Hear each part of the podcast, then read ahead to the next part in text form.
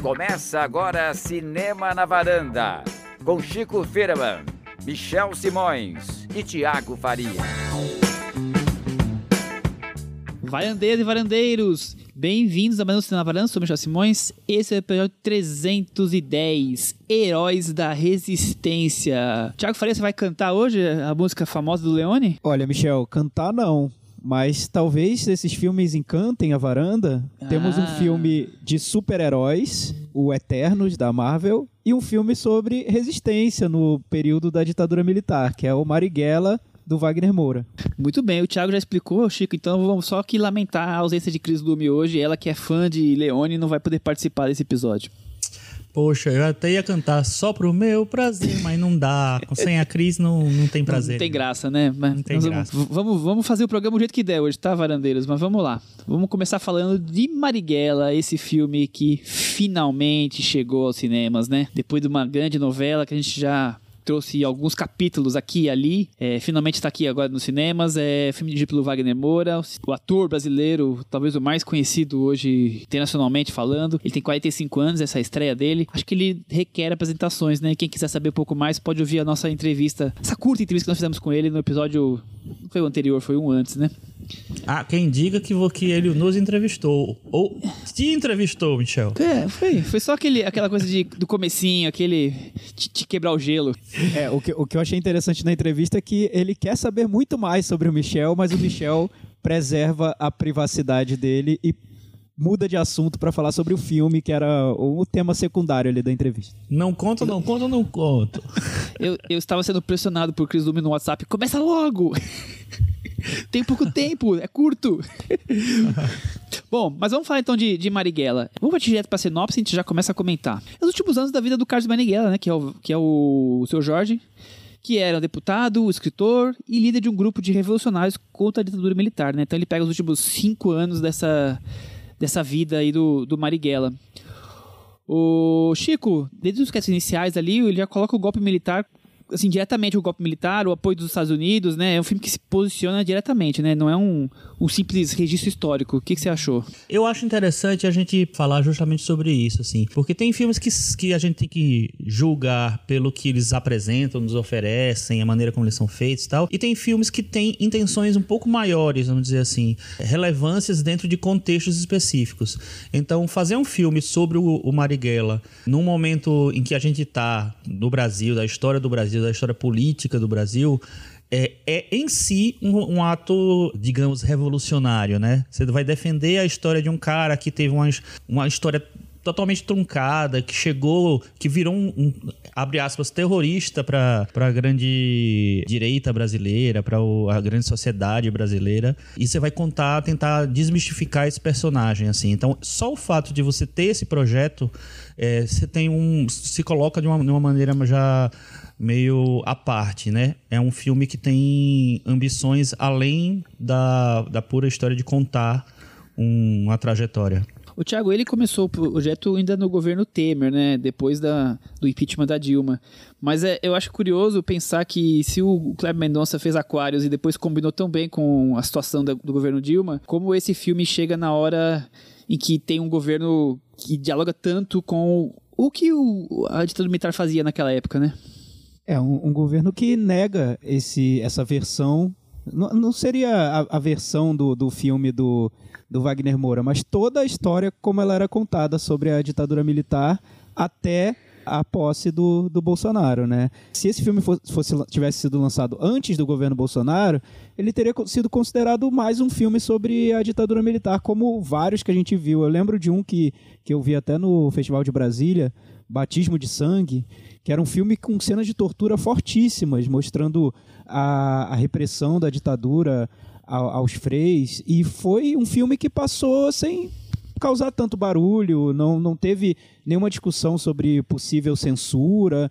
Esse discurso que foi sendo construído, claro, e depois de muitos anos, muita, muita reflexão, muito trabalho de, de história do Brasil para entender esse período da ditadura militar, esse discurso já estava estabelecido no nosso, na nossa cultura, no nosso cinema. O que é estranho no filme do Wagner Moura é como ele provoca um choque ao ser lançado num período em que a gente tem um governo que nega essa história. Então, aí provoca essa, essa, esse choque, né? essa, esse, esse ruído, que, é, que talvez seja até mais interessante do que o que o próprio filme está fazendo, né? Por isso que eu vejo, até na entrevista que o Wagner Moura deu para a Varanda, que ele fala que para ele foi até surpreendente, né? Você vê o que, o que esse filme provoca hoje com esse governo que está, com esse contexto que a gente está vivendo, né? Então, acho que é um, um, só uma, uma questão de deslocar essa história, que, que era uma história já muito conhecida na nossa cultura, já, já contada, para um momento em que essa história é negada. Acho que esse, esse, isso é o que, é, que, que, tem de mais polêmico no projeto, no meu ponto de vista. É, eu concordo plenamente. É, chegou uma época em que eu já nem aguentava mais ver filmes da ditadura, porque foram tantos num período curto de, de tempo. No começo dos anos 2000 ali foram uma. Você for os batismos de sangue, cabra cega, tem uma enormidade que eu já falei, gente, eu não aguento mais. Mas a gente deu uma parada e eu acho interessante como acontece dele ser lançado agora nesse momento em que esse discurso de que não houve é, ditadura, que houve, que na verdade era uma revolução contra não sei o quê, quer dizer, essa coisa é, que nega a história é é tão presente que ele realmente chega com um impacto que, de que talvez ele não tivesse. Por mais que eu acho que o Wagner Moura filma, o, nós vamos falar sobre isso, de um jeito que também é impactante né, no, no discurso. Mas é, eu acho curioso isso, né? Como é, às vezes algum, alguns projetos eles chegam na hora em que a coisa está efervescente, né? Tá, tá no meio das, das chamas, o incêndio está pegando fogo e o filme chega e tem um impacto não só do cinema, mas também de se envolver na questão política do próprio país. E é curioso, né? É engraçado isso assim. O, o filme estreou mundialmente no Festival de Berlim de 2019, que é, é no começo do ano, em fevereiro. Então, ele é, realmente são mais de quase dois anos, né? Aliás, mais de dois anos, né? Dois anos e nove meses, né? É, quase três anos, na verdade, para o filme aparecer pra gente, assim. E toda essa trajetória pro lançamento do filme termina dando também uma força diferente pro filme, né? Tanto é que o filme está sendo um sucesso de bilheteria. Né? Em, ah, nos primeiros quatro dias de exibição já é o filme é, brasileiro mais visto do ano. Então é muito interessante realmente como virou um meteoro esse filme. Ganhou várias, várias é, facetas diferentes que deram uma força a mais para ele, né? Tiago, o Wagner fala bastante, mas muita gente também reconhece que ele tem muito de filme de ação, né? É um filme de ação com, com a, o, o histórico, não? É, ele fez um recorte para contar a história do Marighella, até porque realmente não daria para contar toda a história dele num, num, formato, nem que o filme tivesse sido um pouco mais longo do que ele é. E ele já é longo, ele tem 2 horas e 40, né? Mas para contar a história toda do Marighella, teria que ser uma série de TV longa, ou um filme muito convencional, que não era exatamente o que o, o Wagner Moura queria. Então ele fez o recorte ele pegou o período da luta armada do, do Marighella, exatamente de, de 1968 a 69, que foi, foi quando ele morreu, então um período muito curto. Ele volta, no início do filme ele vai a 64, então ainda tem uma contextualização do início da ditadura, para a gente entender um pouco mais sobre esse personagem, que era muito maior do que o, o líder da, da luta armada, ele tinha todo, toda uma história anterior, foi parlamentar, escreveu livros, enfim, tem, tem, tem uma história que, que é bem maior do que o que está no filme. Então, fazendo esse recorte da luta armada, o Wagner Moura centra na ação, né? Porque é importante saber o que o Marighella fez com aquele grupo de jovens que se colocaram contra o, o, sistema, contra a ditadura militar e as consequências daquelas, daquelas ações, né? O que aconteceu com, com eles naquele período. Eu, eu acho que é um recorte feliz para um filme sobre o tema, porque seria realmente arriscado você se propor a contar uma história de um personagem que é tão grande, né? Um personagem que fez tanta coisa, que tem uma biografia extensa, então seria muito arriscado. E quando você foca nesse período, que é o período que é, que é o mais visado da, da biografia do, do Marighella, você usa esse período para tentar ir mostrando facetas do, da personalidade dele. É uma boa ideia, no, no meu ponto de vista. Torna o filme mais, mais claro no que ele quer transmitir. E o Wagner Moura, ele fala que esse projeto, acima de tudo, era de ser um filme popular, né? um filme que chegasse às pessoas, que tivesse um formato narrativo que transmitisse essas mensagens que ele quer transmitir com, com muita clareza. Então, de, dentro dessa proposta, eu acredito que tenha sido a saída mais inteligente. E vendo esse resultado agora de bilheteria, eu entendo que, que deu certo o que, ele, o que ele queria fazer, né?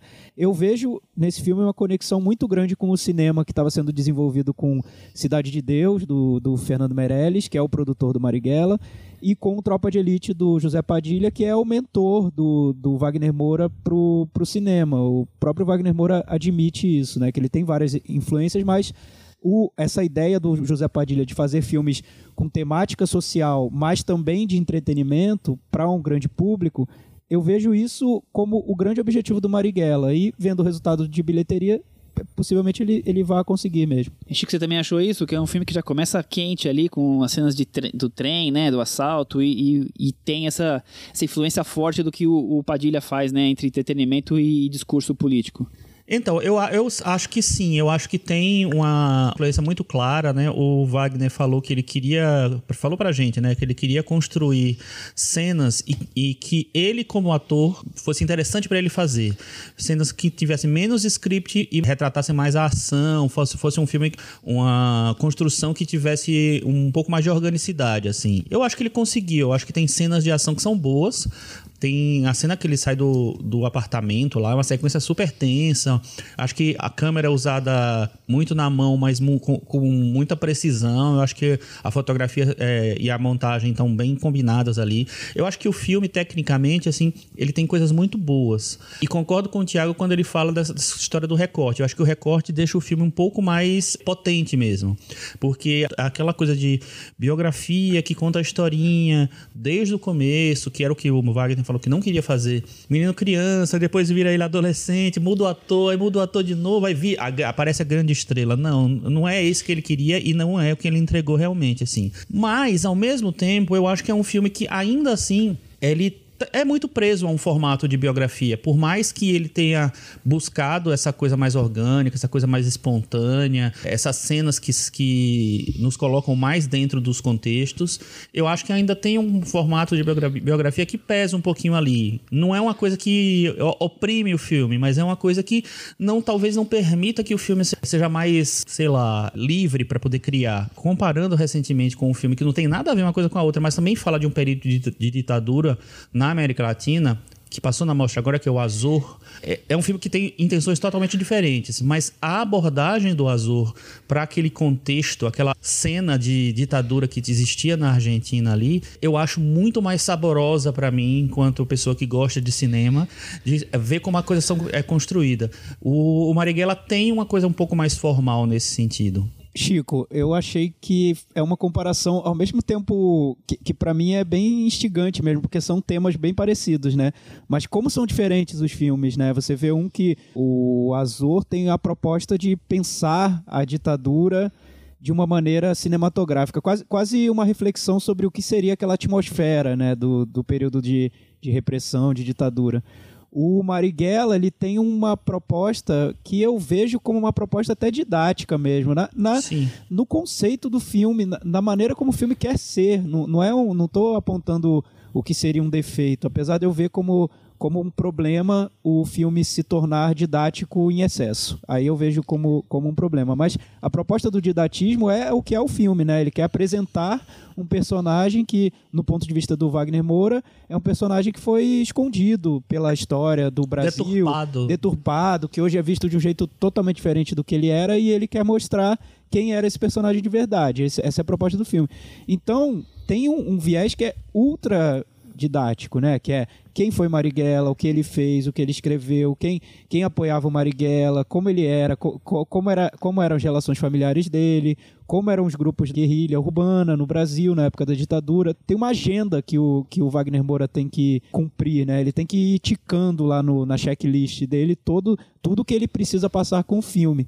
Então, eu realmente vejo um filme muito mais preso no, na proposta dele e sem essa, essa liberdade que o Azor tem, né? Acho que seria até difícil conseguir dentro do projeto do, do Wagner Moura. E realmente, como cinema, eu acho muito mais interessante um filme como, como o Azul, porque o, o Marighella, para mim, se aproxima muito mais do que seria uma série de TV da Netflix, né? Ou a história de um, de um personagem. E, e ponto. Não, as reflexões sobre Marighella ficam para você, espectador, na mesa do bar. Você vai, você vai conversar sobre Marighella, o que, que ele representa para os dias de hoje, o que, que era na época. O filme não quer trazer tanto disso. O filme só quer contar exatamente o que é o personagem, a construção desse personagem.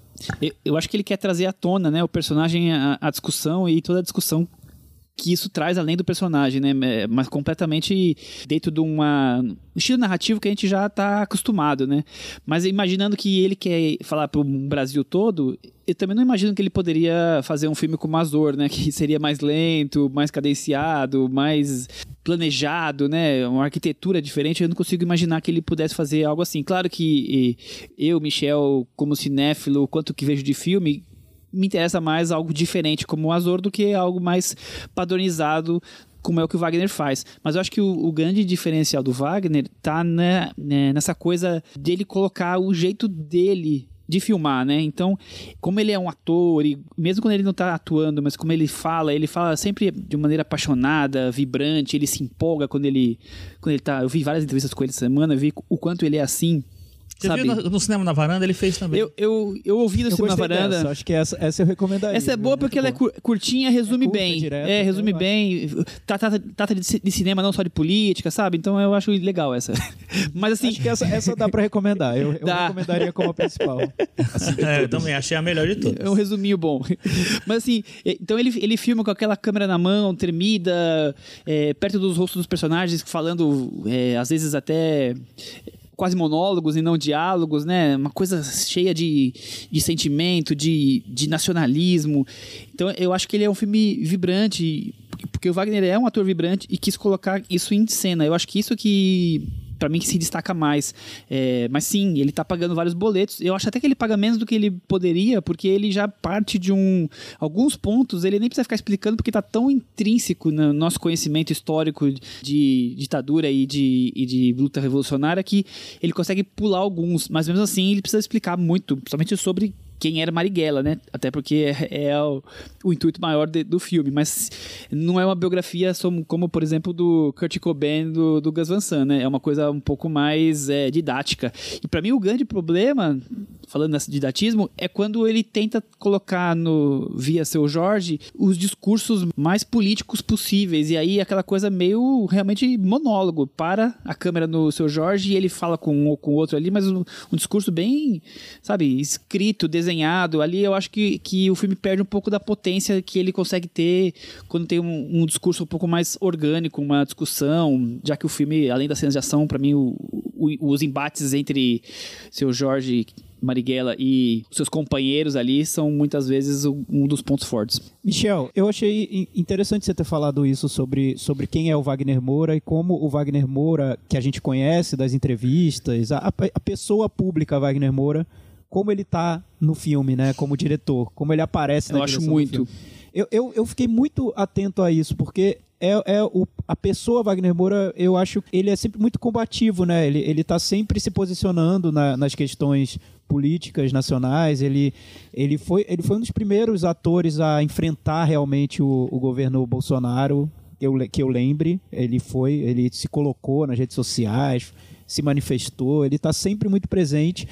Então, eu esperava um filme muito forte no discurso, na maneira como ele coloca a postura dele, o ponto de vista do, do Wagner Moura sobre o tema.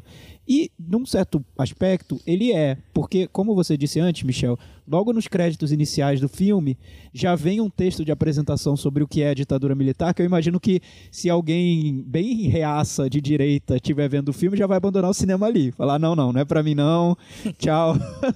não é essa história que eu quero ver, até mais. Então o filme, na primeira cena, ele já diz a que veio, ele toma um ponto e fica ali. O Wagner Moura não quer relativizar a ditadura militar. Ele não quer. Ele não quer mostrar um outro ponto de vista. Não quer trazer alguém para o debate, entendeu? Vamos, vamos trazer o cara lá do canal do YouTube bolsonarista para trazer o ponto de vista dele sobre Marighella? Não, ele não quer. Então, isso, é, já no conceito do filme, eu acho que isso é muito o que eu espero do Wagner Moura, do, da pessoa Wagner Moura fazendo um filme sobre Marighella. Se ele conseguiu colocar essa potência no filme inteiro, hum, aí eu já me pergunto se conseguiu ou não. E algumas cenas eu acho que sim, quando os personagens se, se manifestam diretamente para a câmera, como se falassem para o espectador, se posicionam, falam exatamente o que eles eram, o que eles queriam fazer, sem ficar colocando pano quente, sem ficar tentando é, amenizar o que foi um fato histórico mesmo. A, a, guerrilha aconteceu, pessoas morreram, teve muita violência. Sim, o filme coloca isso.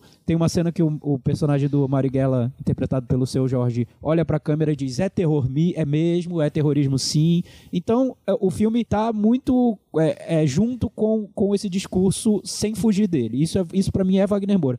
Cinematograficamente, eu esperava um pouco, um pouco mais dessa fúria Wagner Moura no filme. Eu acho que é um filme que, em alguns pontos, em alguns aspectos, tem isso, essa vibração que o Michel falou, mas em outros aspectos eu vejo como um filme muito quadrado dentro desse, desse projeto de uma biografia didática e popular, que é o que ele quer fazer. Mas aí eu me pergunto, será que ele conseguiria, num primeiro filme, já se colocar totalmente, já virar o Nadav Lapid no, do cinema brasileiro? Não sei, porque é, é muito difícil, né? Num primeiro filme sobre Marighella, uma biografia de um personagem enorme, um diretor já aparecer da maneira como eu, Tiago, imagino que ele poderia estar aparecendo. Então eu ainda vejo como o caminho sendo percorrido. Ele ainda está chegando num, num, momento onde o Wagner Moura possa aparecer como no, na direção de um filme, como é o Wagner Moura que eu vejo numa entrevista, por exemplo. É, eu, eu só retomando aquela história lá do, do Azor, que na verdade eu fiz mais essa associação, essa comparação, na verdade, para a gente poder refletir da, sobre possibilidades, assim, porque eu acho realmente que, assim, que não era nem de longe a intenção dele fazer uma coisa mais né, diferente. E também eu acho que o filme é didático em, em, em, certa medida e eu acho que ele queria, ele entende que esse momento, que é um momento de tanta deturpação histórica, de tanta, sei lá, tentada, tentativa de fake newsar várias coisas, né, de estabelecer verdades mentirosas, vamos dizer assim, no geral, no contexto do Brasil, é, que era, era preciso que um filme falasse mais diretamente e que for, tivesse uma mensagem muito mais clara. Então, eu acho que o fato dele ser um pouco mais didático, dele ser mais formal, que é uma coisa que eu também sinto, é uma intenção mesmo. Eu acho que tem uma. Um, um, só funcionaria, talvez, da, da, maneira como ele, ele queria, desse jeito. Eu concordo que, é, por um diretor de, de primeiro filme, tem coisas que são muito bem, muito, muito interessantes em termos de conseguir dominar a ação, de criar cenas mais é, com uma certa energia e tal, mas ainda é um, um, um filme realmente preso, né? É um filme que tem boletos para pagar, como o Michel falou, e que é, tem, sei lá, não, talvez não tenha uma, uma ambição cinéfila, vamos dizer ah, assim. não tem. Ele, ele fala isso, é. né? Ele fala que é, ele, ele, não, ele, até, tem. Ele né? até fala na entrevista que ele não, não gosta de diretor que, que, que quer mostrar que o filme é muito cabeçudo uh -huh. e que só ele entende, que ninguém tem. Nesse ponto de vista, então, talvez ele nunca faça o Azor, né? Talvez não. o Wagner Moura nunca faça o Azor.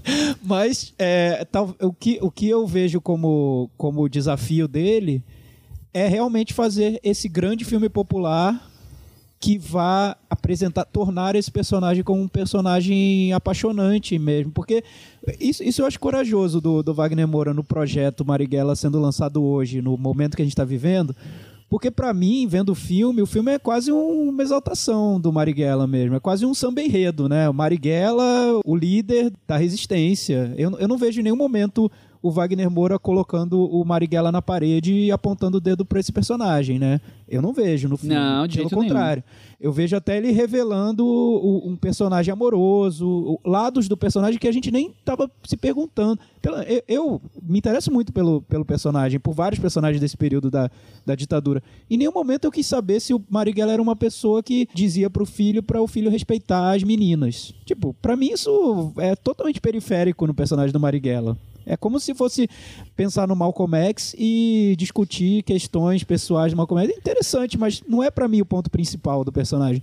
Então, é quase um é, é isso, é, é, um samba enredo do Marighella, é um desfile de escola de samba do Marighella, não nesse ponto carnavalesco no visual do filme, mas na maneira como ele exalta o personagem. Isso eu, acho, eu vejo como corajoso. É um samba exaltação. Exa um samba exaltação. Tanto que o filme termina com um samba, né? Ele termina com, com isso, com, com um momento que tem samba. Tem muito samba no filme. Tem o Marighella cantando samba no, no carro. Tem, tem isso. A linguagem do samba é importante, eu acho, para entender o que o, o que o Wagner Moura. Mas também você chama o seu Jorge pra ser protagonista não bota É, ele pra cantar. exato.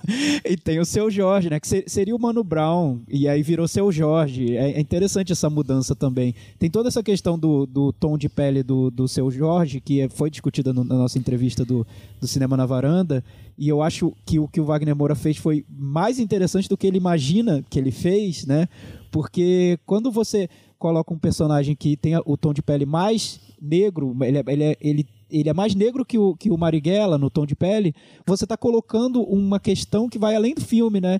Que é como se representa a personagem real no cinema. Geralmente a gente vê o embranquecimento desses personagens no cinema. E o, o Wagner Moura falou: não, eu vou reforçar o que seria a negritude do Marighella, porque Marighella era um homem negro, era, era talvez as pessoas possam definir como pardo, né? Mas ele era tratado como homem negro, veio de, de um lugar que tinha a maioria negra, é de origem negra, então vou colocar um ator negro de um to- tom de pele muito mais, mais escuro para interpretá-lo e pronto, e lidem com isso. É esse tipo de escolha simbólica que, que eu vejo que o Wagner Moura poderia ter feito até mais nesse filme, para marcar mais o que seria o olhar dele em relação a esse tema, a esse assunto.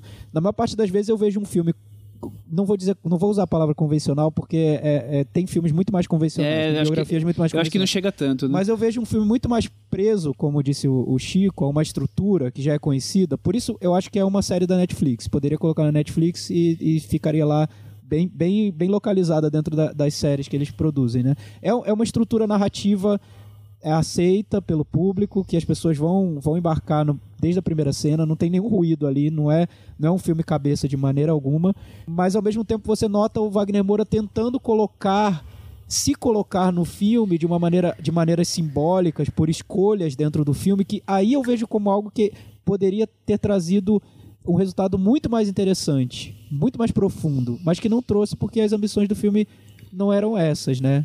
Enfim. Eu, eu acho que como as, pelas ambições do que ele diz do filme, ele entrega um filme que tá dentro dessas ambições. Eu acho que funciona bem dentro do que ele, com que público ele gostaria de falar, que é com as massas, né? E, e essa coisa de não ser totalmente convencional, mas também não ir muito além da complexidade para não, não, não afastar a parte do público.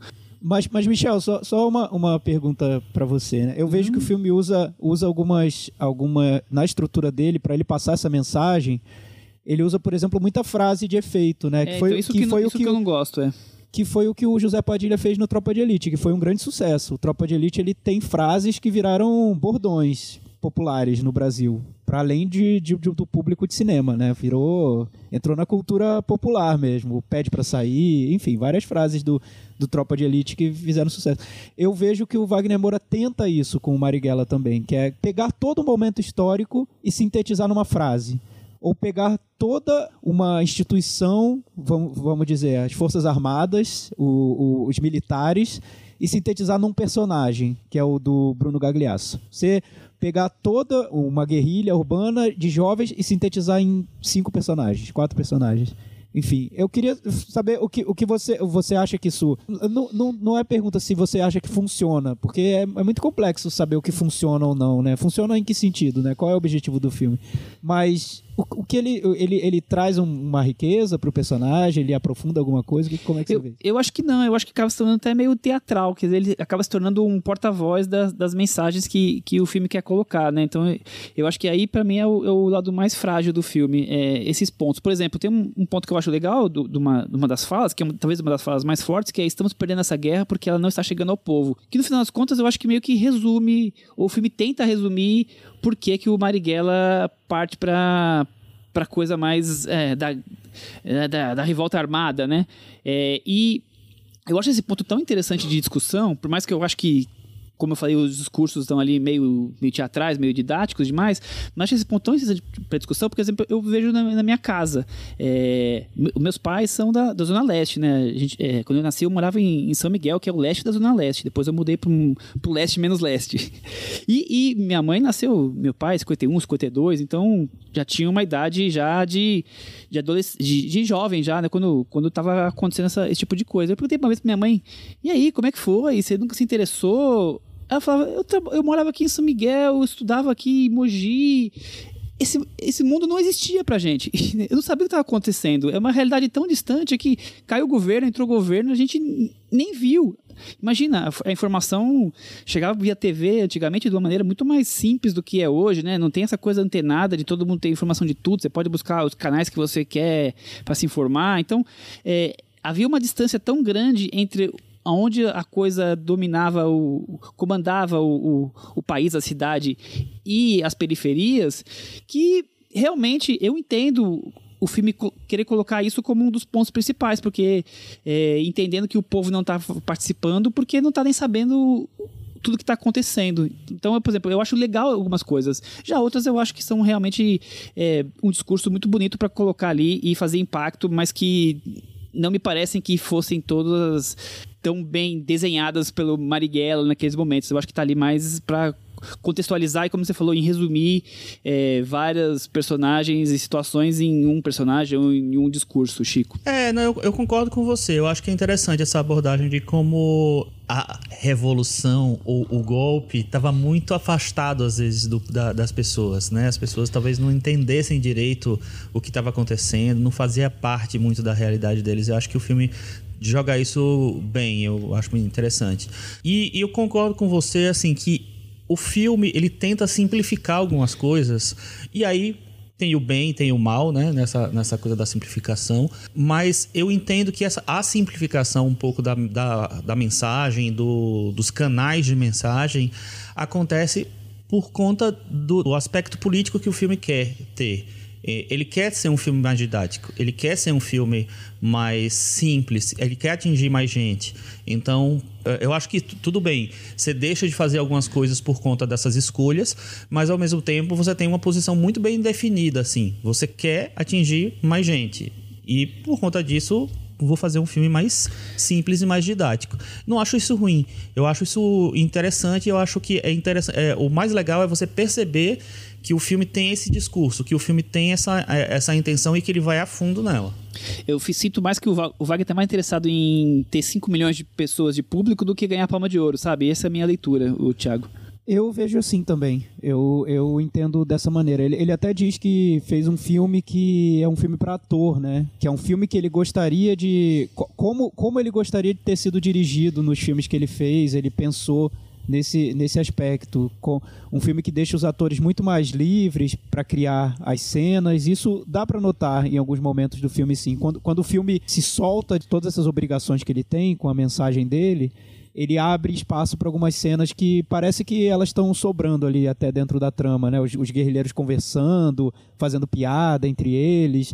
Tem uma cena do Marighella fazendo piada com o Frey, que você até nem entende direito por que colocaram essa cena no filme, mas no fim das contas você nota que aí tem um ator dirigindo, porque é, é um filme que dá uma liberdade maior tanto para os intérpretes que estão ali trabalhando, quanto para que os personagens sejam desenvolvidos, todos. Então, é, um filme tem como eu disse, tem 2 horas e 40, mas eu acabei não sentindo tanto o peso das 2 horas e 40, porque parece que o Wagner Moura quer desenvolver cada personagem, ele quer mostrar quem é cada um deles. Então, os guerrilheiros, eles não são figurantes pro, pro Marighella. Cada um tem uma história, cada um tem um, um, um arco, mesmo que, que curto, eles, tão, eles são relevantes para o que o filme está querendo contar e o diretor Wagner Moura abraça esses personagens e dá espaço para eles dentro do filme. É, é bem generoso e, e, aí é bem um ator dirigindo mesmo, porque talvez um, um diretor que não fosse ator trataria esses personagens como coadjuvantes e, e foco no Marighella e deixa esses personagens para lá e vamos fazer um filme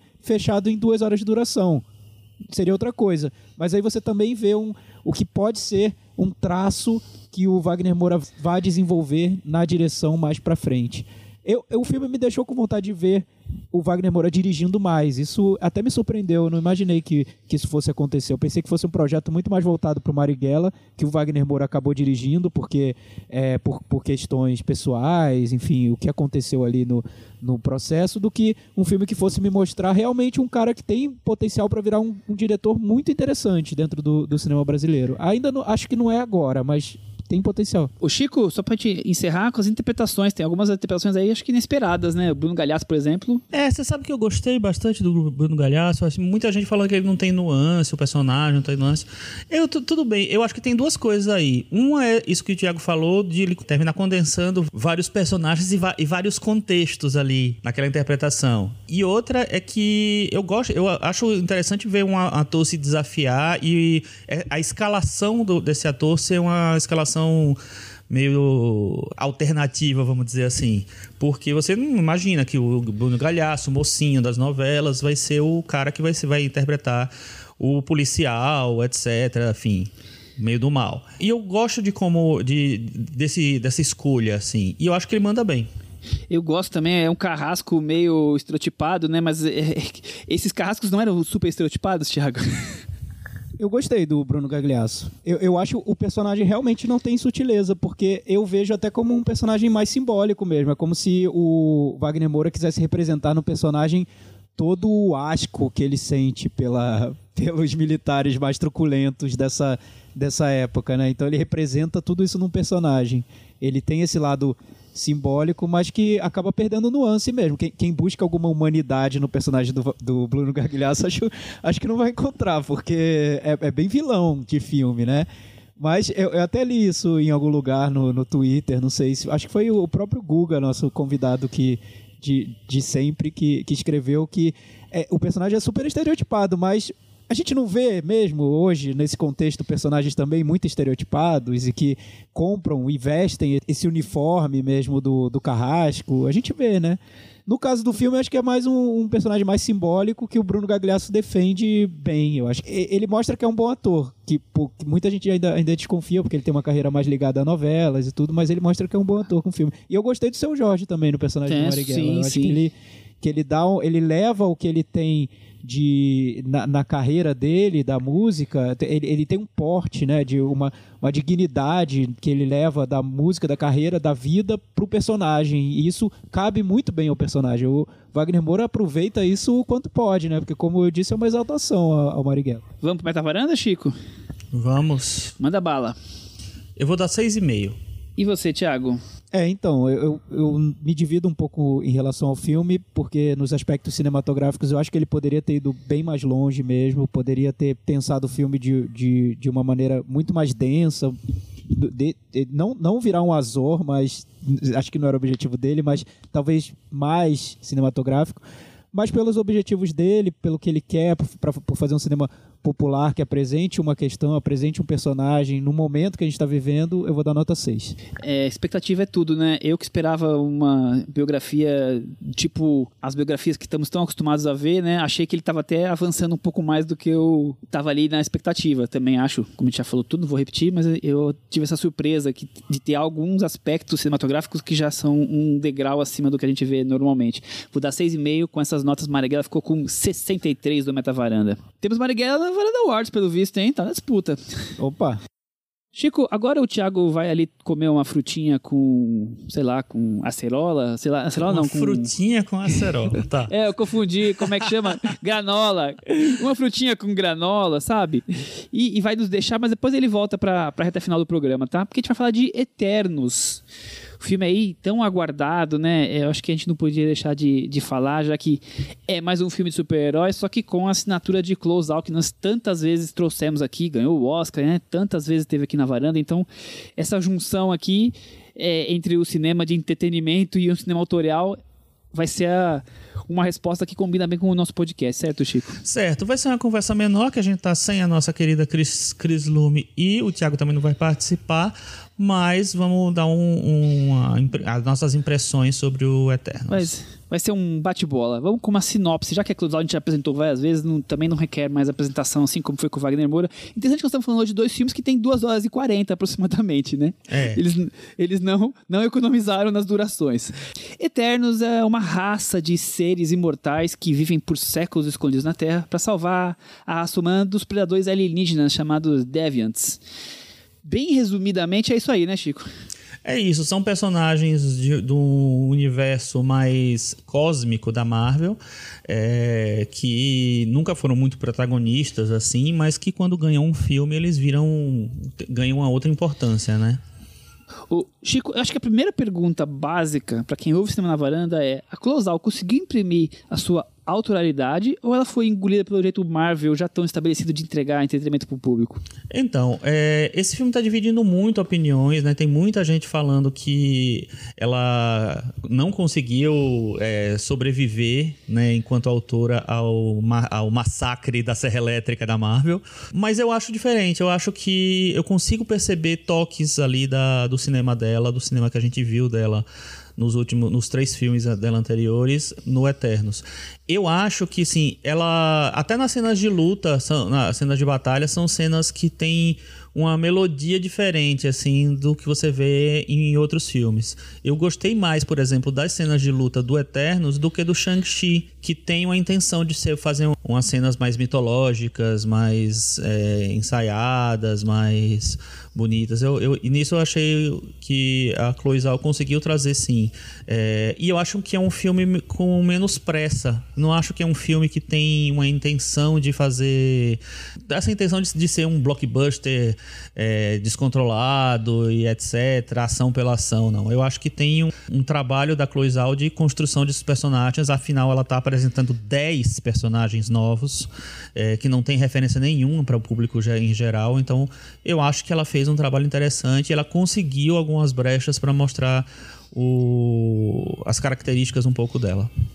Iam ser 12, ela acabou cortando dois personagens, ficou 10, né? Ficou um monte de gente, né? Mas respondendo, na minha opinião, eu já eu concordo com algumas coisas, mas eu acho que no final das contas ela acabou meio que engolida pelo jeito Marvel de fazer filmes. E alguém vai falar, ah, mas tem duas, três cenas de pôr do sol. O cinema da Close Out não é só pôr do sol, né, gente? É, é um cinema de não atores, de lugares áridos, de natureza, de trazer os, os dramas desse tipo de personagem, né? Até personagens que raramente encontram espaço no cinema, né? E eu, eu sinto falta de ter algo muito próximo do que ela faz, né?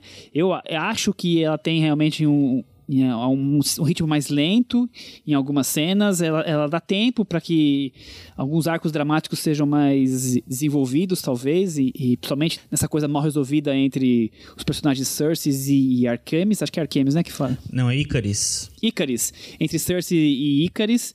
É, mas de resto, eu acho que quando as cenas não são cenas de luta, que para mim foram cenas que não foram marcantes, eu acho que são diálogos muito funcionais, só uma tentativa de ficar explicando o trama, de contar a história, até porque, como você falou, são 10 personagens, então tem muita coisa para tentar ali condensar, né, trazer para quem já é iniciado em, em Eternos, tudo bem, mas por exemplo, eu que não sabia nem o que que era, ficou ali com muito tempo para tentar explicar isso tudo, e as cenas de luta, sinceramente, eu fiquei achando aquela coisa meio Power Rangers, sabe? É um vilão no meio, um monte de herói tentando dar os seus golpes em volta, eu já vi isso em outros filmes, eu não vi nenhuma cena realmente que trouxesse um algo adicional. O Shang-Chi, por exemplo, eu não vi, não posso falar dele, mas assim, é a mesma coisa que eu já vi nos Vingadores, né? Eu, a, o humor tá ali menos, mas mesmo assim, o mesmo tipo de humor, eu acho que ela acabou meio que engolida com alguns detalhes. Uma coisa que eu acho forte, por exemplo, e é dela, ou pelo menos estava no cinema dela, é o tom humanista, né? Mas talvez ela tenha sido escolhida para trazer esse tom humanista. Talvez a, o próprio é, assunto dos Eternos já, já tinha isso, né? Uma luta pela sobrevivência da humanidade, a coisa de deles caírem na real de quem eles são realmente, e tem, tem coisas ali interessantes como o aquecimento global e chamar, sei lá, o ataque espanhol, uma cidade azteca de genocídio. Então eu acho essas coisas legais. Não, tem várias, tem várias marcações de território ali que eu acho que são interessantes, vários posicionamentos. É, eu gosto, eu gosto do filme. Eu gosto, achei bem melhor do que eu esperava, assim. Eu acho que é muito difícil você querer que um qualquer diretor é, consiga fazer um filme autoral dentro de um universo tão fechado e tão com tantas enfim, com tantas intenções como o universo Marvel, né?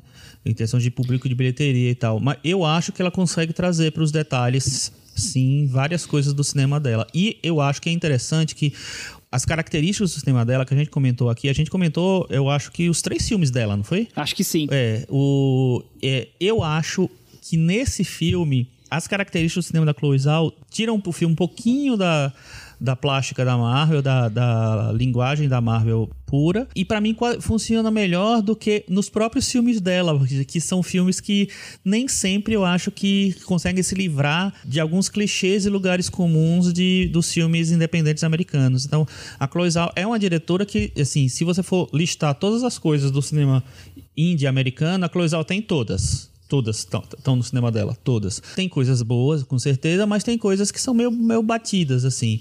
Quando é, ela tá. Essas características aparecem no cinema dela, nos filmes dela mais clássicos, mais independentes e tal, eles ficam meio perdidos naquela paisagem de, do cinema indie.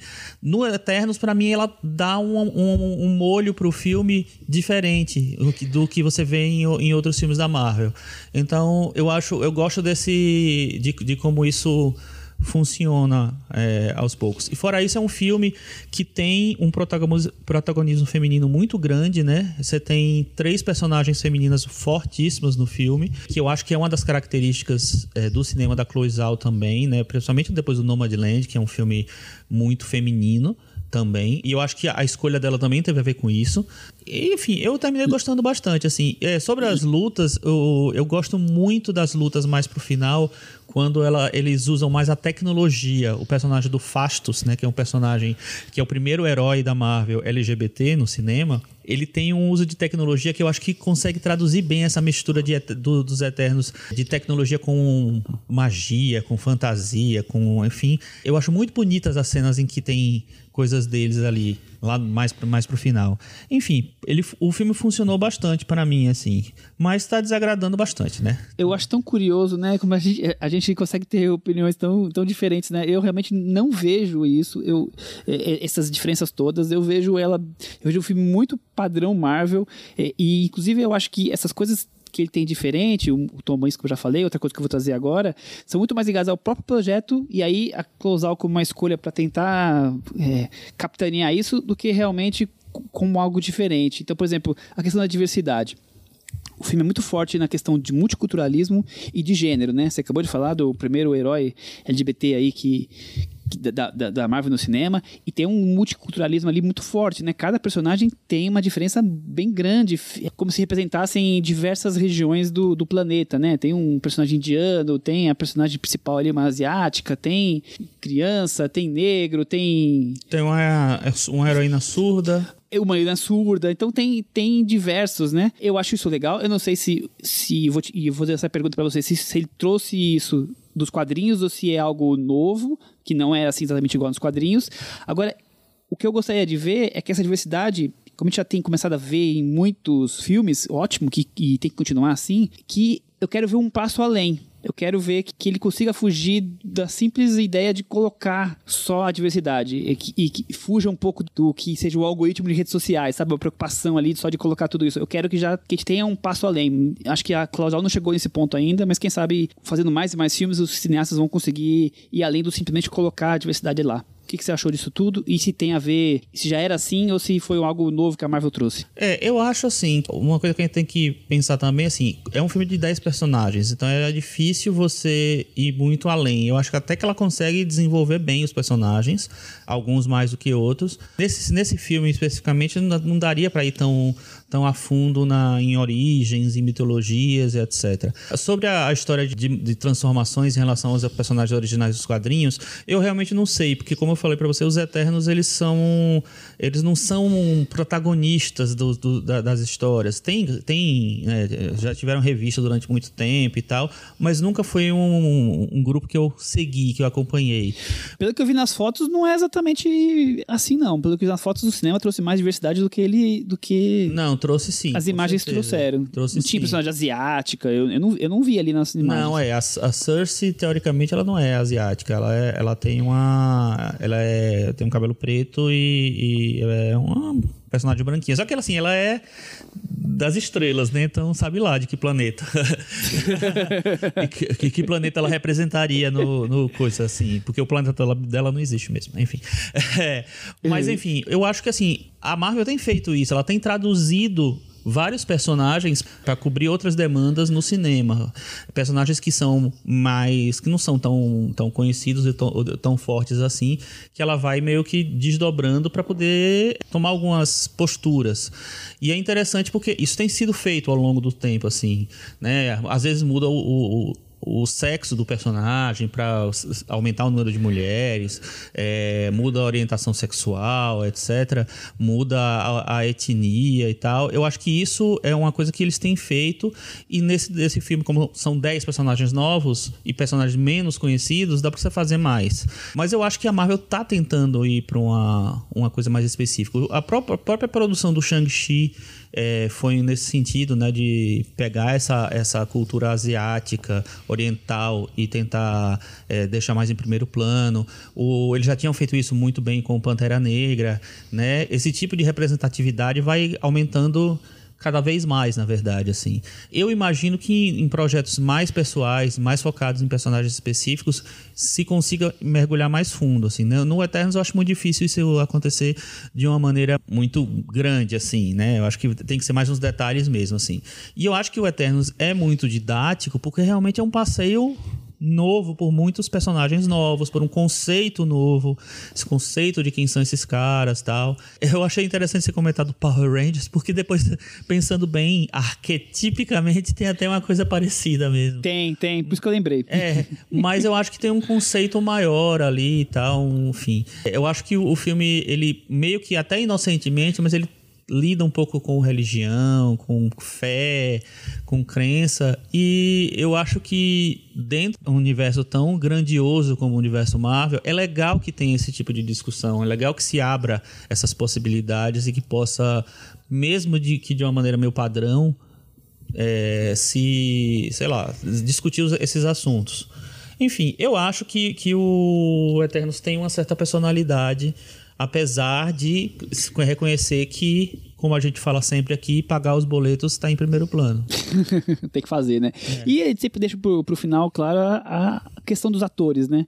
É, será que a Gemma Chan consegue manter um filme desse tamanho com ela sendo a protagonista? O Richard Maiden como um pouco um pouco caricato, a Angelina Jolie Blazer, como sempre como uma coadjuvante, aliás, eu, eu, achei bem chato essa coisa de, de, sofrer das conveniências do roteiro. Eu acho que a personagem dela sofre muitas conveniências do roteiro. É, é conveniente até um ponto fazer acontecer uma coisa, depois do, do meio pro final já não se abandona isso. Eu acho isso uma conveniência que me, irrita, me irrita bastante. Mas ela tá ali, meio blazer. Mas o que você achou das interpretações como um todo, assim? Principalmente a Dima Chen, né? Que é uma atriz aí que tá surgindo com mais destaque ainda, né? Não, não, não tinha tido um papel desse porte, né? É, ela tinha aparecido no, no Podres de Ricos, né? Enfim, é um personagem coadjuvante. Ela tá crescendo muito no, no cinema americano. Ela é britânica, né? É, no cinema americano, no cinema, né? enfim mais comercial. Mas sim, cinema americano, é, claro. É, e ela tem uma, é, uma coisa que eu acho que é, que é legal, que é o seguinte: é, ela entrou nessa pegada da, da diversidade, né? Ela, ela termina sendo uma atriz que se beneficiou um pouco disso. Eu acho ela boa. Não acho ela incrível, nada, mas eu acho ela boa. Eu acho que ela tá ok no, no filme. Eu também acho. Acho que ela tá, acho que ela tá ok. Acho que ela consegue segurar um, um filme desse porte, assim, uhum. vai o mundo inteiro assistir, né? E ela como protagonista, um protagonista de um rosto não tão conhecido, acho que funciona bem. Eu gostei do, do Kumail Nanjiani. Ah, o, esse o, eu, achei, eu achei mais ou menos, viu, esse daí. Porque... Eu, eu, eu, achei que a parte, a parte humorística dele funciona bem. É, eu, eu acho que para mim é o personagem um pouco mais óbvio, viu? Eu, eu ah, sim, entendo. sem dúvida, eu acho sem que, dúvida. Que é, a, a, tanto a escalação quanto a, a, o espaço que se dá para ele, o tratamento do personagem, é, é mais ou menos o que eu já esperava que ia ter, porque ele talvez ele seja um dos mais famosos ali, né? Da, da, desse, desse elenco ali. Dos atores, né? Depois da Angelina. E da Salma Hayek, eu acho que ele, ele tá ali. Mas não, não sei, eu acho que não, não, não, não me diz tanta coisa, não. Só voltando pra Gemma Chan, é interessante que a Gemma Chan tem um personagem diferente no Capitão Marvel. Ela faz a Minerva, que eu nem lembro direito que personagem é essa lá, é, cósmica também, mas tem essa, teve essa escalação dupla aí, que eu acho que é a primeira vez que acontece na Marvel, viu? Não, não lembro de ter tido uma outra vez, não. Mas enfim, eu gosto dela, assim. Eu, e eu acho assim, para um filme que o, o, espaço é meio reduzido por conta da quantidade de personagens, eu acho que tem momentos bons de vários atores ali. Eu gosto muito do Barry Keoghan, que faz o Druig, né, que é, é, um ator que vem do cinema britânico, ele é britânico, ele fez o Sacrifício do Cervo Sagrado, é, que é um filme horrível, mas ele, mas ele tá muito bem. E eu gosto muito também do Brian Tyree Henry, que faz o Fastos, né? Que. Eu, é... eu gosto dele de graça, né? Porque eu adoro, eu adoro Atlanta, então, que é a série, né? ah, ele... ele... é do Atlanta, né? É, então eu já gosto dele de graça ali. Quando ele quando subi que ele já, já fiquei feliz. É, não, eu, eu acho que ele é um ator muito bom, assim, ele tá se consolidando muito. Ele fez o Se a Rua Falasse, ele fez o Viúvas.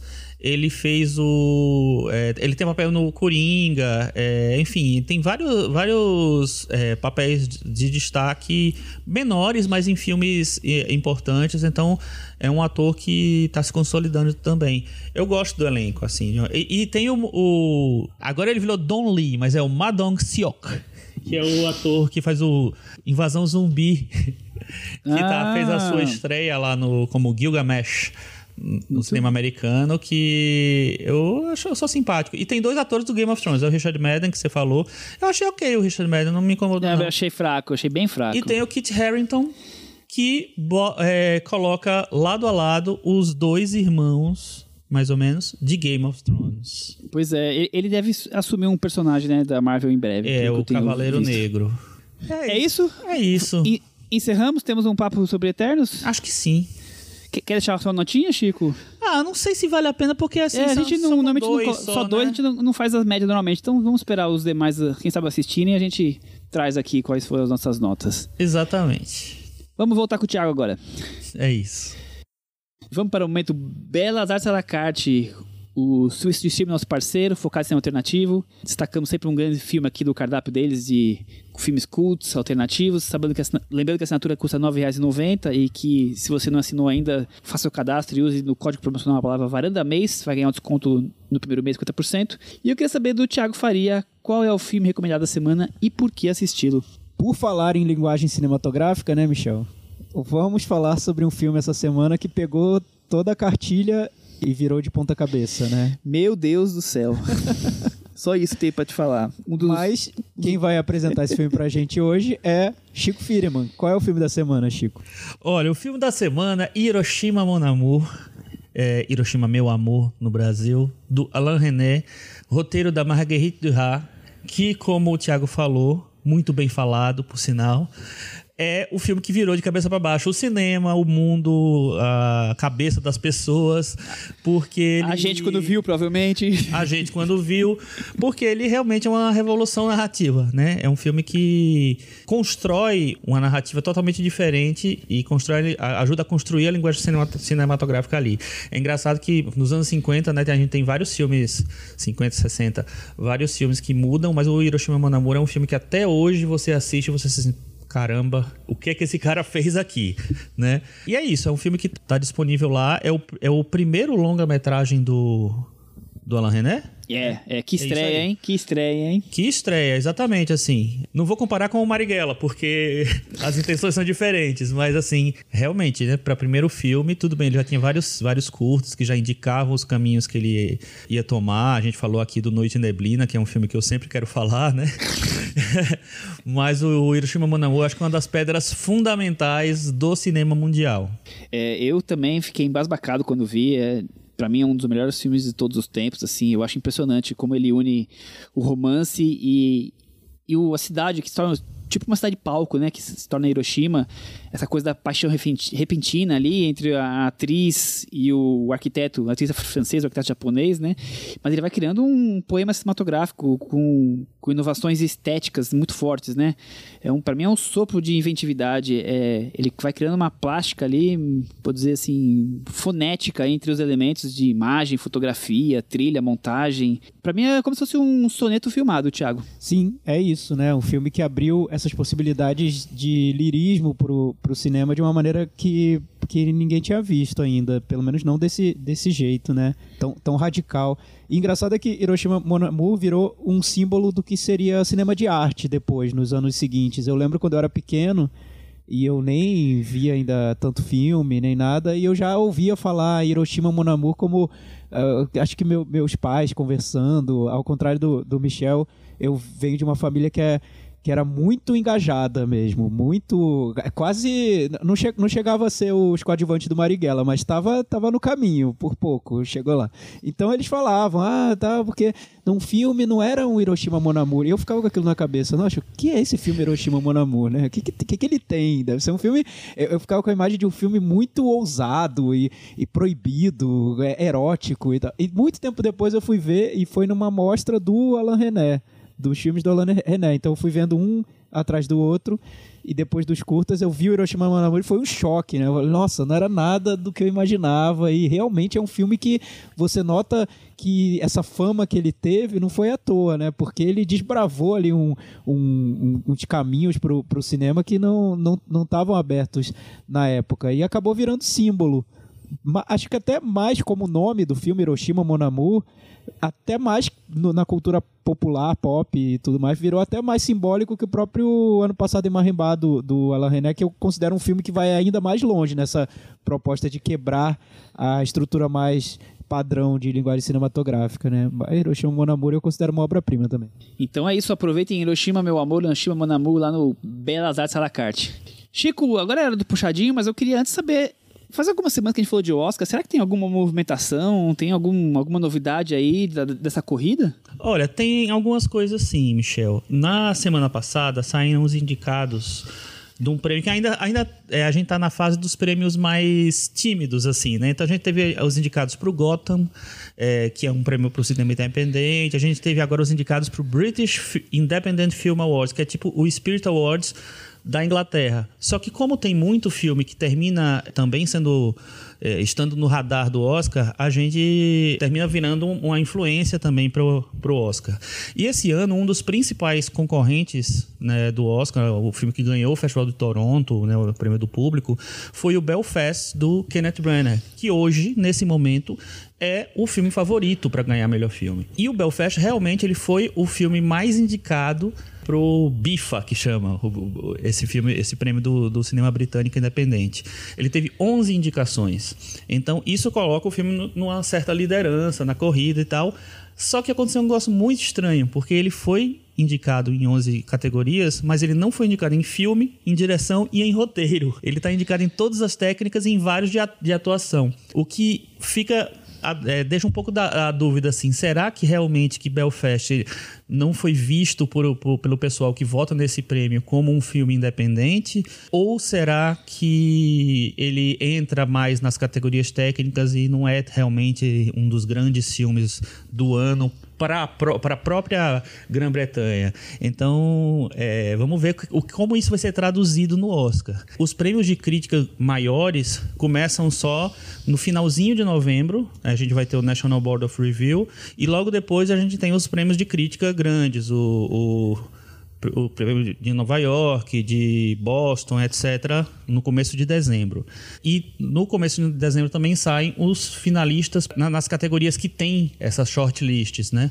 É, como melhor filme estrangeiro. Até agora já foram é, já são conhecidos 80 candidatos a filme é, internacional, né? 80 candidatos que os países apresentaram, mas essa lista deve, deve ter um pouco mais. Geralmente ela está com 90 e poucos, 90, o ano passado foram 93. O prazo já terminou de inscrição, mas muitos é, é, não foram revelados ainda, como por exemplo a China, que sempre indica e tal. O nosso candidato é o Deserto Particular, né? Que a gente já citou rapidamente aqui, passou na mostra, vai passar agora no Mix Brasil de novo. Por enquanto, assim, não é um filme que pareça ter grandes chances, porque ele não tá, ele não tem distribuição lá fora. Ele é, ganhou um prêmio no Festival de Veneza, mas foi um prêmio fora da competição, é um prêmio da sessão paralela, né? Ele não competia mesmo também, né? Ele vinha de uma sessão paralela. Exatamente, ele estava numa sessão paralela, ganhou um prêmio lá, então não é a mesma coisa que você ganhar um prêmio principal na competição, etc. Mas é um filme que muita, muita gente tem, tem colocado como uma possibilidade se ele for descoberto. O problema é ele ser descoberto, né? Hoje em dia, hoje os, os filmes favoritos para a categoria de filme é, estrangeiro, filme internacional, são o Irã com A Hero, né, um herói do filme do, da Noruega, que é o The Worst Person in the World, do Joaquim Trier. O Flea, que é o documentário, animação e, enfim, pode até ser indicado em documentário, animação e filme internacional, que é o filme da Inglaterra, né, sobre um afegão é, que teve que fugir porque era gay do país. É, e o filme The Hand of God, A Mão de Deus, do Paulo Sorrentino, que foi um indicado da Itália e que vai estrear até o fim do ano na Netflix. Então, esses quatro são os filmes que têm, que têm sido apontados como os favoritos por todos, todo mundo que aposta no Oscar. Né? Aí, a quinta vaga, alguns acham que vai ser o Drive My Car, do Hamaguchi, né? que esse ano teve dois filmaços, é, que é o indicado do Japão. O Titanic, ganhou a Palma de Ouro em Cannes da França, é uma possibilidade, porque a França sempre dá né, visibilidade, a Palma de Ouro dá visibilidade, mas também não é um filme exatamente com um perfil. A coisa já mudou, né? Mas não é um perfil de Oscar tão fechado, mas, enfim, por conta de ser um filme mais popular, ele pode aparecer lá também. É, os outros todos são mais especulação. É de, ah, tem o Compartment Number 6 também, filme da Finlândia, que se passa na Rússia, na verdade é, passou na mostra, é uma possibilidade também. Mas fora isso, é especulação por enquanto. A corrida está mais ou menos assim. Vamos aguardar, né? Então vamos puxadinho da varanda depois desse boletim do Oscar aí sobre filme estrangeiro e sobre as chances de Belfast. O Thiago, antes do, de você trazer alguma novidade, você prometeu que nós íamos responder qual é o nosso filme da mostra favorito, né? Opa, eu prometi? Acho é. que foi o Chico, mas eu prometi também. Ah, é? Pode Desculpa. dizer que eu prometi então, que eu é. prometi. Eu queria Todos nós prometemos. Quais foram? o meu não mudou, o meu continuou com uma Red Knee do, do Nadav Lapid, depois de todos que eu Nada, vi. Ne, você já começou a mostra com esse filme como, como favorito, né? É, Michel? os outros nenhum chegou nele. Você sabe mais ou menos quantos você viu? Você eu essa, vi essa aproximadamente conta? 100 filmes. Oi. e ninguém, e nenhum chegou aos pés do nosso querido. Não, chegaram aos pés, sim, mas eu continuo preferindo ele. Chegaram aos pés, não chegaram à cabeça. É, exato. Maravilha. E, e, Chico, quantos você viu na mostra? Eu não contei, pra ser bem é sincero. É por aí também, eu Chico vi mais ou menos a mesma quantidade. É, deve ter sido por aí também. Maravilha. E o seu favorito? É, o meu favorito foi What Do We See When You Look at the Sky, filme da Geórgia que eu acho uma belezura, um filme que vai estrear na MUBI, eu não sei se é ainda esse ano ou é no ano que vem, acho que é no ano que vem, e que me pegou pelo pé, achei um filmaço. E você, Tiaguinho? O meu preferido também foi um filme que já era preferido lá no, no começo da mostra, o Roda da Fortuna do Ryuzuki Hamaguchi que é um diretor que eu tô, tô naquela fase de, de gostar muito, de ir atrás dos filmes dele, já vi muita coisa que ele fez antes. Acho que ele está num naquele momento, no auge da carreira mesmo, no momento que ele está apresentando os filmes principais dele. Nem é o meu favorito do ano dele, mas é o meu favorito da mostra. Gostei muito dele. Muito bom. Então agora vamos, vamos se temos mais algum destaque. Chico, você tem algum outro destaque de puxadinho? Olha, eu não sei se vai dar tempo das pessoas assistirem, porque eu também só assisti agora por causa da mostra. É, mas eu assisti ontem o último duelo, filme do Ridley Scott, que ainda está em alguns cinemas do, do Brasil. É, é um épico que tem que tem algumas camadas diferentes assim o Ridley Scott ele é conhecido pelos épicos que ele rodou pelos filmes medievais pelos filmes mais de época e tal mas esse filme é interessante porque ele vai atrás de um livro para contar uma história real que aconteceu na Idade Média, né? Que mostra como as mulheres eram desde, desde os, das prísticas eras, eram massacradas, vamos dizer assim, no, no, no dia a dia. É, não, não tinham voz, não tinham é, direito nenhum e tal.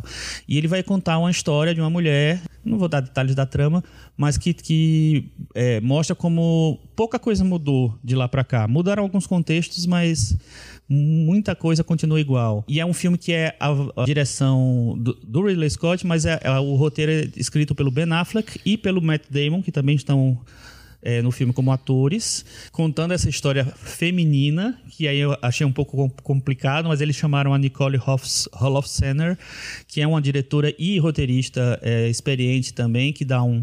acho que garante essa cota feminina para um filme que fala sobre isso. E eu me surpreendi com o filme. Eu achei um filme que, apesar de dele ir meio torto às vezes para os efeitos que ele quer ter. É um filme que eu achei bem surpreendente. É um filme que, por ser do Ridley Scott, eu achei que ele foge um pouquinho dos, dos padrões dos filmes do Ridley Scott. E tem um elenco muito bom, assim, que muito que, que enriquece muito o filme. A Jodie Comer, que é o, uma atriz conhecida pelos é, seriados, né, pelo Killing Eve e tal. Ela faz o breakthrough dela no cinema. Ela já tem algum, tinha alguns papéis, mas esse é o primeiro papel muito é, forte dela. Ela tá muito bem. Mas o próprio Matt Damon tá super bem. O Ben Affleck é um papel menor, mas também tá bem. E o Adam Driver completa o elenco e também é um, um bom ator, um ator que está bem no auge também. Então acho que é um filme que vale a pena ser conhecido, independentemente se você conseguir ver agora no cinema ou daqui a pouco quando ele estrear nos streamings, porque ele, enfim, traz várias coisas legais. Muito bem. Eu tô já algumas semanas esperando a gente retomar o puxadinho para poder destacar um filme que estreou na MUBI que eu gosto bastante e eu já tinha definido ele, né, porque passou na mostra faz alguns anos, que é um filme turco chamado Belonging. E no Brasil foi lançado como Pertencer na mostra, mas na MUBI tá como Belonging, que é do Burak Sevic que é uma história, eu acho tão curiosa, dividida em duas partes, é, resgata um, um, trauma de família dele, é um filme experimental, mas também é um thriller policial. Eu acho o filme incrível em formato de, de construção, assim, diferente. Eu recomendo Belonging. Tiago Faria, e você? Eu vou falar sobre uma série que eu não ia trazer aqui para a varanda, mas os varandeiros estão pedindo e já pediram algumas vezes, então parece que eu estou fazendo ghosting, né? Tô, tô fingindo que, eu não, que não é comigo e, e passando para frente. Bem, eu vi a série Cenas de um Casamento da HBO, que é a versão nova da grande série do Bergman, que depois foi condensada num filme. Eu não trouxe porque eu não achei grande coisa, sendo bem sincero, né? E eu prefiro trazer pro puxadinho recomendações e não desrecomendações. Mas como muita gente comentou e que, que, queria saber nossa opinião, eu não sei se o Michel viu ou o Chico, não, imagino não que não, né? Então, essa, essa versão do Cenas de um Casamento, do Bergman, foi feita pelo Hagai Levi, ou Levi, não sei como pronuncia, que é um produtor, diretor, roteirista israelense, que se tornou muito conhecido nos Estados Unidos por causa da série The Affair, que eu também vi essa série, e por causa do In Treatment, do, da HBO, que virou um fenômeno. Ele, ele, é, ele é um nome em alta no, nessas produções mais dramáticas, né? Dramas para adultos na, da televisão. E o Cenas de, casa, de um Casamento Novo vai muito nessa, nesse filão dele. Tem o Oscar Isaac e a Jessica Chastain. A referência ao Bergman tá na estrutura do, da série, tá no tema, apesar do, do, da série mudar muito do que, do que teve no, no, no projeto original do Bergman para atualizar os discursos, não, não tornar talvez tão machista quanto era o, o, o, original, e muita gente aponta machismo no original, então ele, ele modifica de tal maneira a trama do, do Bergman que o que resta é, é quase só a proposta, né? O, uma série sobre um casal em crise e sobre esse momento dramático de um relacionamento, de um casamento, onde tudo parece estar por um fio e, e tudo, e tudo desmorona. E como, e como esse, esse casal vai ou não conseguir manter a relação, ou como essa relação vai perseguir esse casal por algum tempo. A série tem vários pulos, no, várias elipses, pulos no tempo, pulos temporais, que são interessantes a maneira como, como ele desenvolve de um episódio a outro. Quase toda a ação é dentro de, de uma casa, então a, foi, foi feito durante a pandemia, né? A série mostra o que, como até trechos das gravações, toda a equipe de máscara e tudo mais. Eu vejo assim, é muito mais um, um produto do, da trajetória do Hagai Leve, do, do produtor, do que ele vinha fazendo. Então, para quem gosta do que ele vinha fazendo, vai ser interessante. Para quem que, queria ver uma homenagem ao Bergman, eu não sei se ele pegou o que seria essencial no estilo do Bergman. Nem sei se ele se interessa tanto pelo cinema do Bergman assim, ou se ele aproveitou a oportunidade para fazer essa série. Um filme como o da, o da Mia Hansen Love, o Bergman Island, é muito mais interessante para quem gosta do, do Bergman. Traz, traz reflexões que vão além do, do que seria mais óbvio, né? E, enfim, eu, eu nem considerei uma heresia tão grande, apesar de gostar muito do, do cenas de um casamento do Bergman. Eu não cheguei a ficar com raiva do, do resultado. Eu só achei algo muito mais ligado ao produtor do que ao, ao Bergman em si. Não, não me irritou, mas também não gostei. Eu acho obra-prima o filme do Bergman, acho maravilhoso. Eu também, eu acho maravilhoso. Eu acho incrível. Eu consegui assistir no cinema quando teve uma, uma a versão de 5 horas, inclusive, quando teve uma mostra do Bergman e acho sensacional, assim. Eu, como eu não vi a, a, série ainda, não posso comentar, mas ainda bem que ele não quis fazer Bergman, né? Porque quando a pessoa quer fazer Bergman, geralmente vai dar errado. Então, é isso. Ô, Michel, posso fazer uma, uma última recomendação no Puxadinho? Pode, pode. A MUBI, é, desde o mês passado, começou uma, uma série de filmes novos coreanos que eu já vi alguns e tem umas coisas muito interessantes, assim. A, a, série ainda está rolando, né? Ainda vai acontecer, estão geralmente lançando um filme por semana. Mas já lançaram alguns filmes que eu gostei bastante, como Moving On, que é um filme super delicado, é, dirigido por uma, uma mulher. Assim, aliás, tem vários filmes dirigidos por mulheres que eu, eu acho interessante. Assim, o Moving On é um que eu recomendo muito. Tem um que eu não sei se o Thiago já viu, mas vale a pena muito conhecer, que é o Luke Chan-sil. É um filme dirigido pela Kim Cho-hee, que foi produtora do, do Hong Sang-soo durante muito tempo, em vários filmes. Tem um pouco de Hong Sang-soo ali, um pouco, né? Enfim, é difícil você também emular o Hong Sang-soo. E ela tem um toque feminino, tem um, adiciona uma, uma, questão de fantasia ali que eu acho que dá um sabor muito especial para o filme.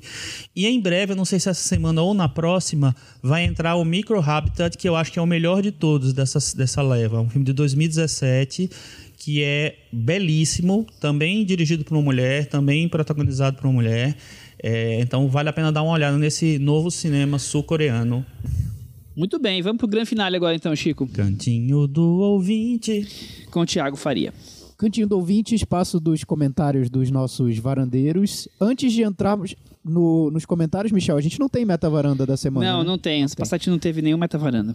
Mas participem do meta varanda dessa semana agora e deem suas notas pro Marighella e pro Eternos. Vai valer Eternos, Michel? Vai poder Vai. dar nota pro Eternos? Então deem, deem suas notas pro, pro Eternos também pra gente trazer na semana que vem.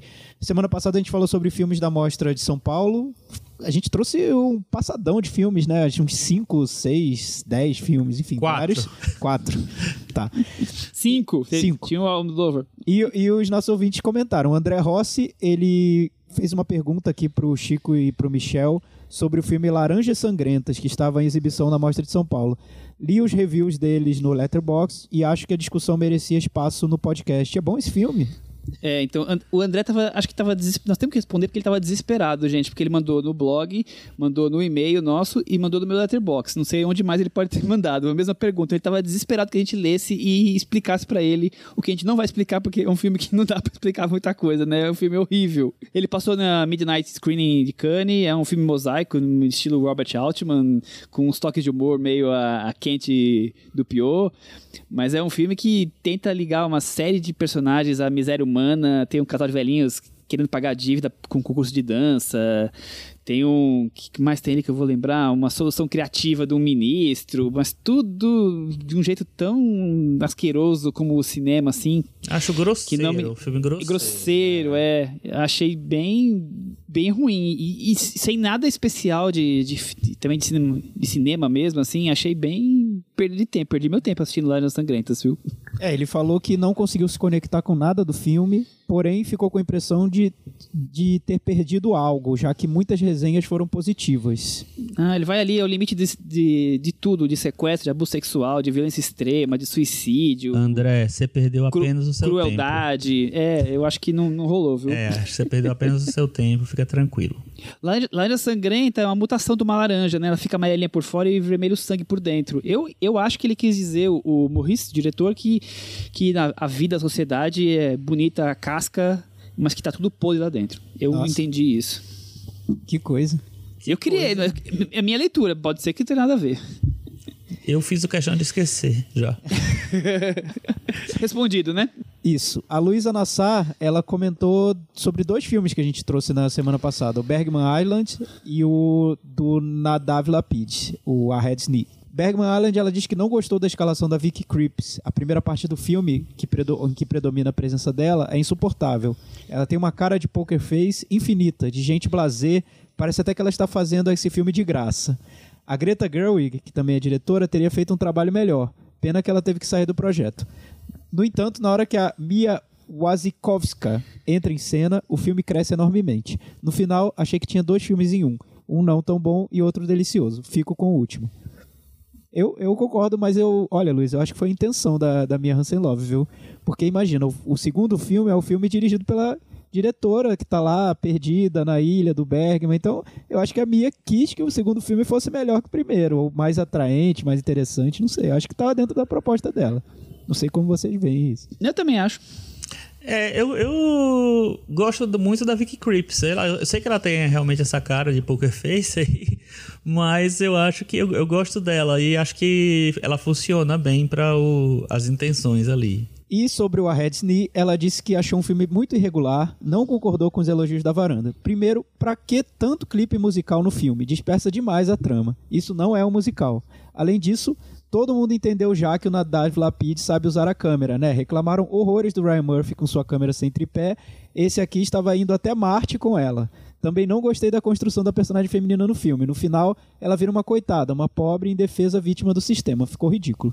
Enfim, o filme tem suas qualidades, temas importantes, diálogos bombásticos, mas muito apressado. Precisava de mais tempo para melhorar o roteiro.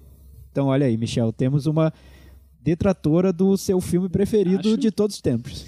Acho justo. Eu, gosto, eu gosto de ter essas opiniões de, diferentes aí. Não vou ficar debatendo porque ela coloca muito claramente o que ela não gosta e eu já falei o que, o que eu gosto, né? Mas é, eu respeito, acho interessante essa, essa outra visão. Principalmente essa, essa. Eu acho a personagem feminina também complexa, né? Depois eu, eu ouvi outras pessoas falando isso, eu, eu, eu tendo a concordar, mas isso não quer dizer que perca pra mim o, todo o lado político, o lado da perturbação que ele vive ali, pra mim, isso é o, é o, é o que eu tiro melhor aí do filme. Mas eu entendo que tem. E não, não é um filme perfeito, né? É, e, e eu acho que assim, talvez ela esteja cobrando um pouco, é que ela falou assim, melhorar o roteiro e tal.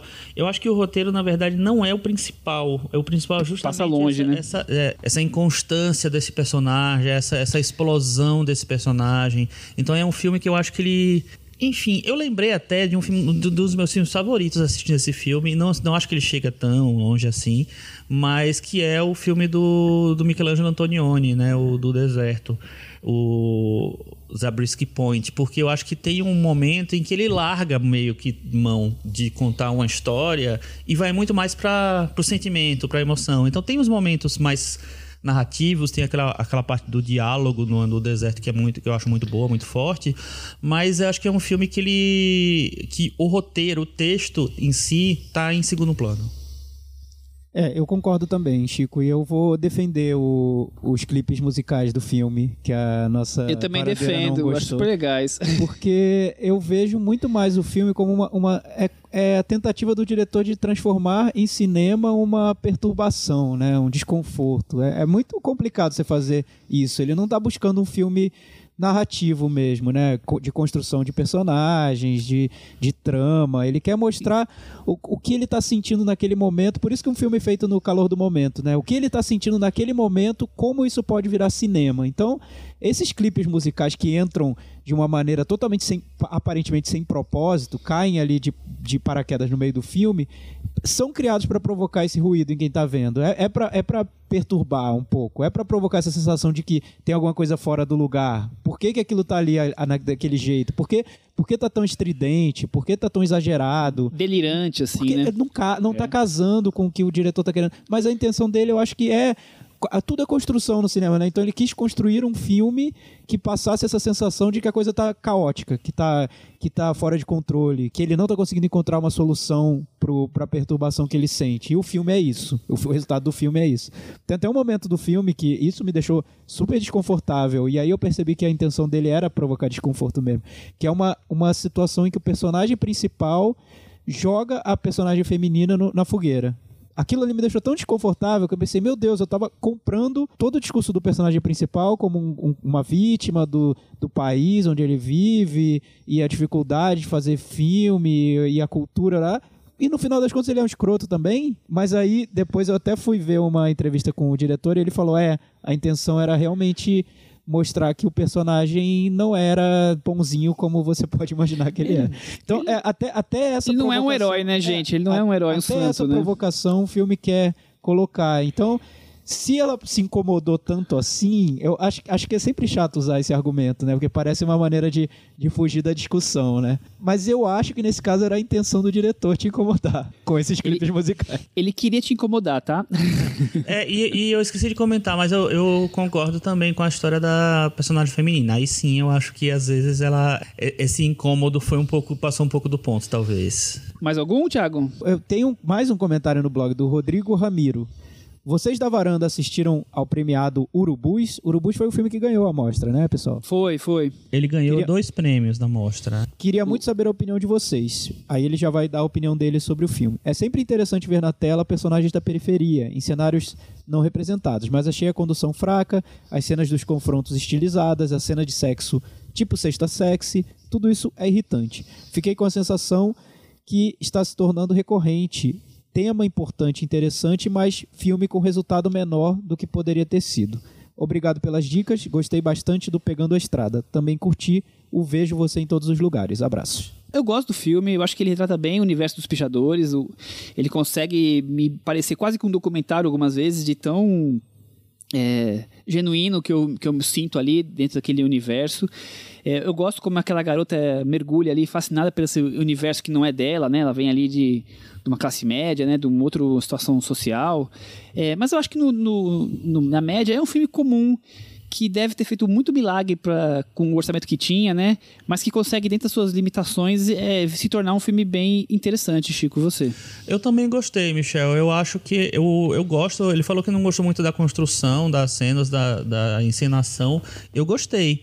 Eu achei que tem isso muito forte que você falou de, de parecer um retrato quase documental às vezes.